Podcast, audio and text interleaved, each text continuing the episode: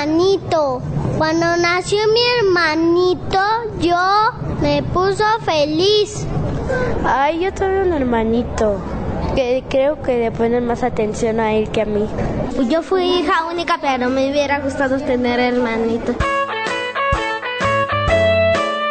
¡Chúbole! Todos y todas. Soy Nicolás. Qué bueno que nos acompañan aquí, debajo de mi cama. Porque hoy hablaremos... ¡Uy, híjole! De la llegada de un hermanito o hermanita. La verdad es que es a todo dar tener hermanos. Pero no siempre es fácil. Y no siempre nos da toda la alegría que quisiéramos. Primero esperamos muy emocionados. Luego cuando finalmente llega, nos sentimos un poco confundidos. Y después, bueno, pues pasa de todo. ¡Un solitario! Ay, yo suspiro enamorado. ¡Un juguete perdido! ¡Ay! ¡Un monstruo despistado! Una cartita que nunca entregué. Y un montón de sueños que poco a poco te contaré. Debajo de mi cama.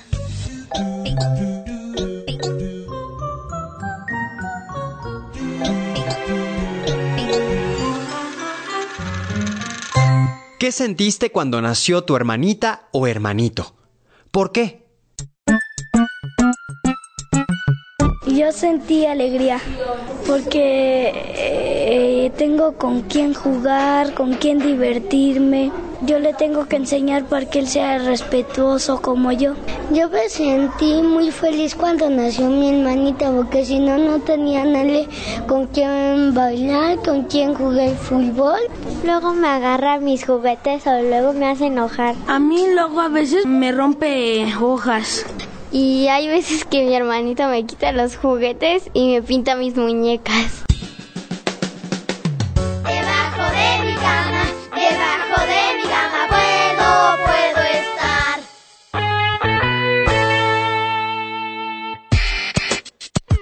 Miren, les voy a contar qué me pasó a mí cuando nació mi hermana. Primero, estaba nervioso, porque no sabía cómo iba a ser ella. Alisté todos mis juguetes que le iba a prestar. Después, los guardé, porque me di cuenta que iba a pasar mucho tiempo antes de que pudiéramos jugar juntos. Y más adelante, cuando venían las visitas y le hacían fiestas, pues yo me empecé a sentir mm, invisible. O sea, como que nadie me veía ni me tocaba. Todo era para la bebé. Y no me gustó para nada.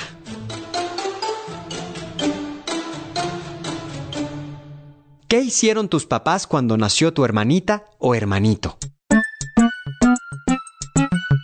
Mi mamá siempre quiso tener una bebé. Antes de que naciera mi hermanita, que se enterara de que estaba embarazada, le mandaron a su cuarto. Y cuando me se enteró que estaba embarazada de mi hermanita, le compraron cuna y le hicieron baby shower. Cuando ella nació mi hermanita, como que me empezaban a olvidar y le empezaban a comprar más cosas que a mí. Éramos muy, ser, muy felices y luego cuando me dormía, antes me despertaban para comer y ahora ya no me despertaban. Después cuando nació mi hermanita y ella no despertaban para comer y como que me olvidaron a mí. Como que fue cambiando casi mi familia y también mis papás fueron cambiando. Yo nunca sentí así porque mis papás siempre nos quieren a todas por igual. Cuando nació mi hermanito, un día mi papá me dijo que no todos eran el centro de atención, que todos valían igual. Cuando mi hermanita nació, todos les prestaban atención, pero a mí no. Y tenía más cosas que yo, porque le prestaban más atención. Mi hermana es mayor que yo, pero como yo soy el consentido, cada vez que yo le hago algo a ella, siempre la culpan a ella. Cuando le hablo a mi mamá, no me hace caso y le hace caso a él. Esa cuna se la regalé a mi hermanita. Le hicieron su cuarto y todavía sigue durmiendo con mi mamá.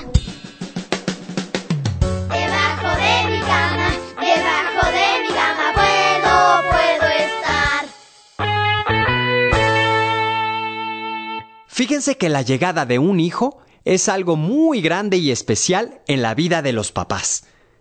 Entonces, algunos papás están felices y distraídos, o felices y nerviosos, o felices y ocupados.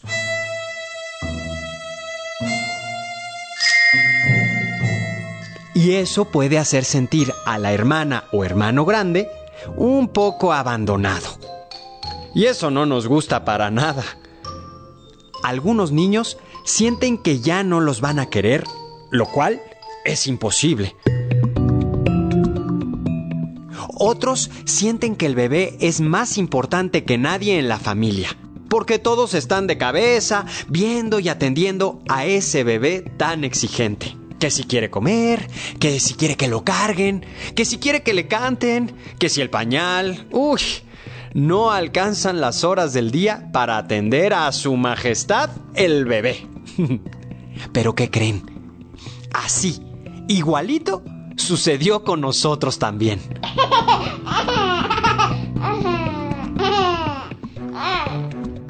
A veces hasta dan ganas de volver a ser chiquito para ver si así nos cargan y nos abrazan. ¿Qué puede hacer un niño o niña que acaba de tener un hermanito y siente que no le hacen caso?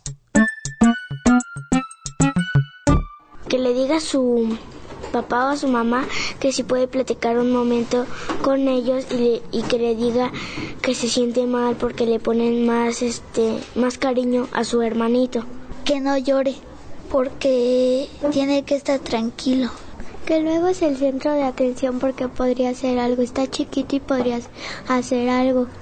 Y por eso lo, le ponen más atención a él porque se podría cortar o hacerle algo que está bien porque si este nos hacen más caso a nosotros si nos quemamos los este niños pequeños pueden hacer lo mismo y nos están prestando más atención a nosotros sí nos quieren pero como es bebé él todavía no sabe conocer toda la casa si se sale de la casa ya no lo podemos encontrar porque ya no sabemos con quién está nuestro hermanito, este, nuestros papás le tienen que poner un poco más de atención que nosotros porque es un recién nacido.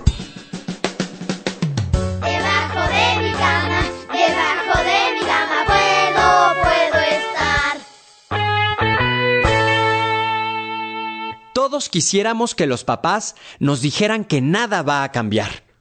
Pero no es así. Ya hay un miembro más en la familia. La buena noticia, y óiganme bien, es muy buena noticia, es que el amor no va a cambiar.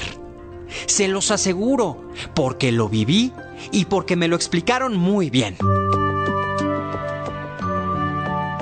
Los papás tienen un bebé nuevo, pero también tienen un hijo o una hija que ya sabe hacer muchas cosas, y eso los enorgullece.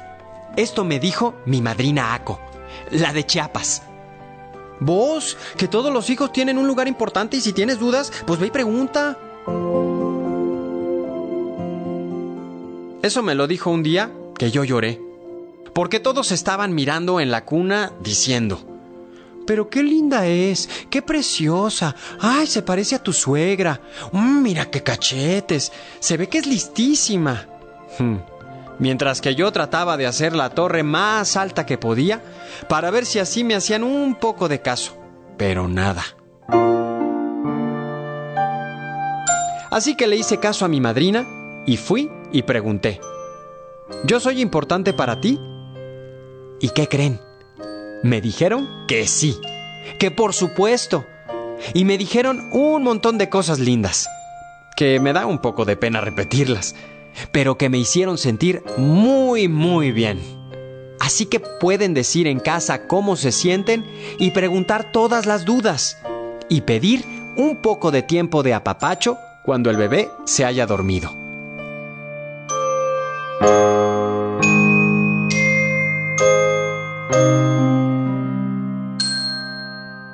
¿Crees que viven más felices los hijos únicos sin hermanitos? ¿Por qué? Los que son hijos únicos.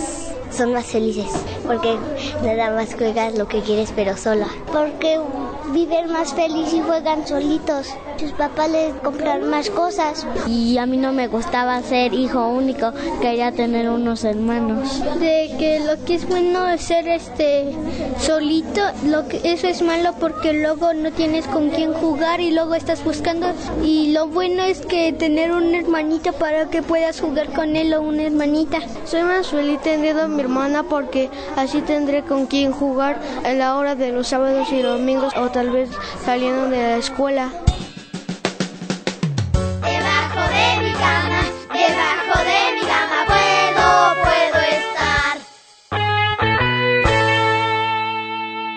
En algún momento sentimos que si no tuviéramos hermanos, todo sería mejor.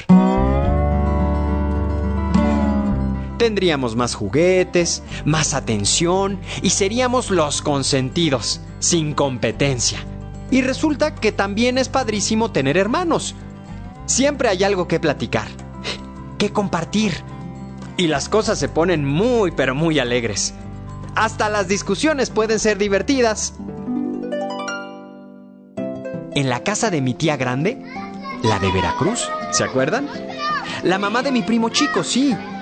Bueno, pues ahí son ocho hermanos. Y ni les digo el ruido y el relajo y las carcajadas a la hora de la merienda. Claro, son carcajadas. Hasta que mi tía grande ponía orden. Ya pues, ¿quién quiere chocolate?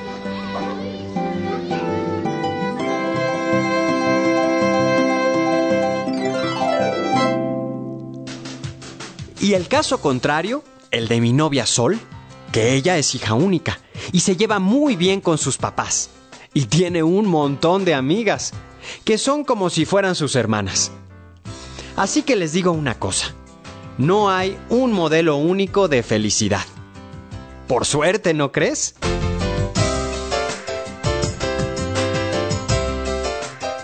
Por cierto, que por aquí, debajo de mi cama, tengo una foto de cuando nació mi hermanita. Uy, cómo me gustaría que vieran la cara que yo tenía. Como de...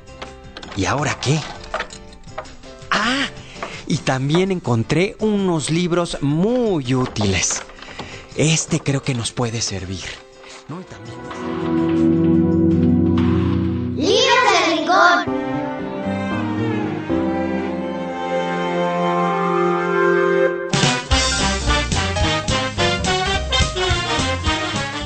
En tu escuela puedes pedir prestados estos libros, compartirlos en casa y traerlos de regreso para que los demás también puedan leerlos.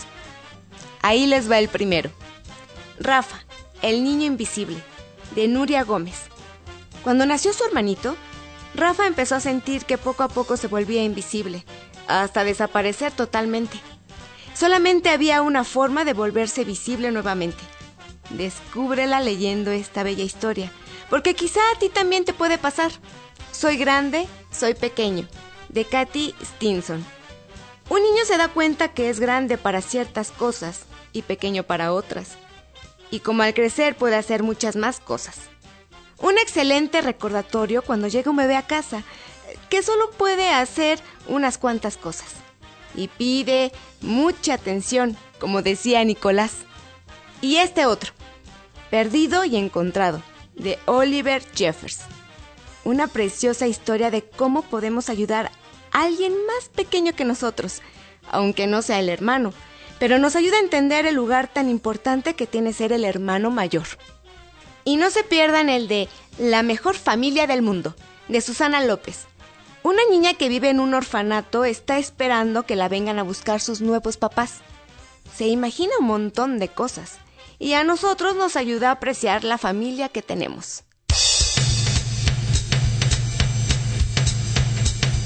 Léelos, disfrútalos, guárdalos debajo de tu cama y luego regrésalos para que otros los puedan leer. Hasta la próxima, amigos. Nos vemos aquí, debajo de mi cama.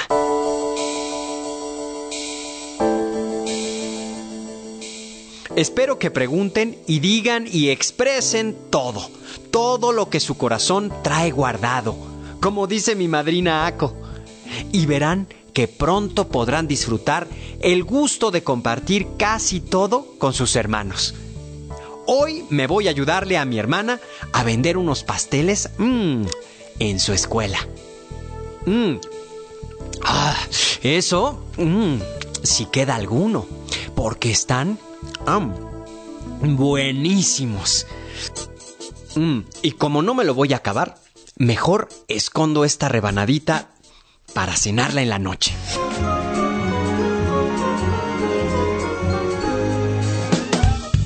Idea original de la serie y coordinación general. Alfonso Herrera Peña. Asesoría pedagógica. María Eugenia Luna Elisa Raraz. Coordinación de proyecto. Carlos Herrera Román y Germán García Guerrero. Miguel Conde como Nicolás. Voces. Michelle Ordóñez y Fernando Sánchez. Y niñas y niños de escuelas preescolares y primarias. Asistente de producción. Antonio Calderón. Reportero. Juan Ramírez. Mezcla y controles de audio. Antonio Fernández. Guión. Monique Cepeda. Música original. Rosina Serrano. Producción y ambientación. Lourdes Mugenburg. Derechos registrados. Secretaría de Educación Pública 2011.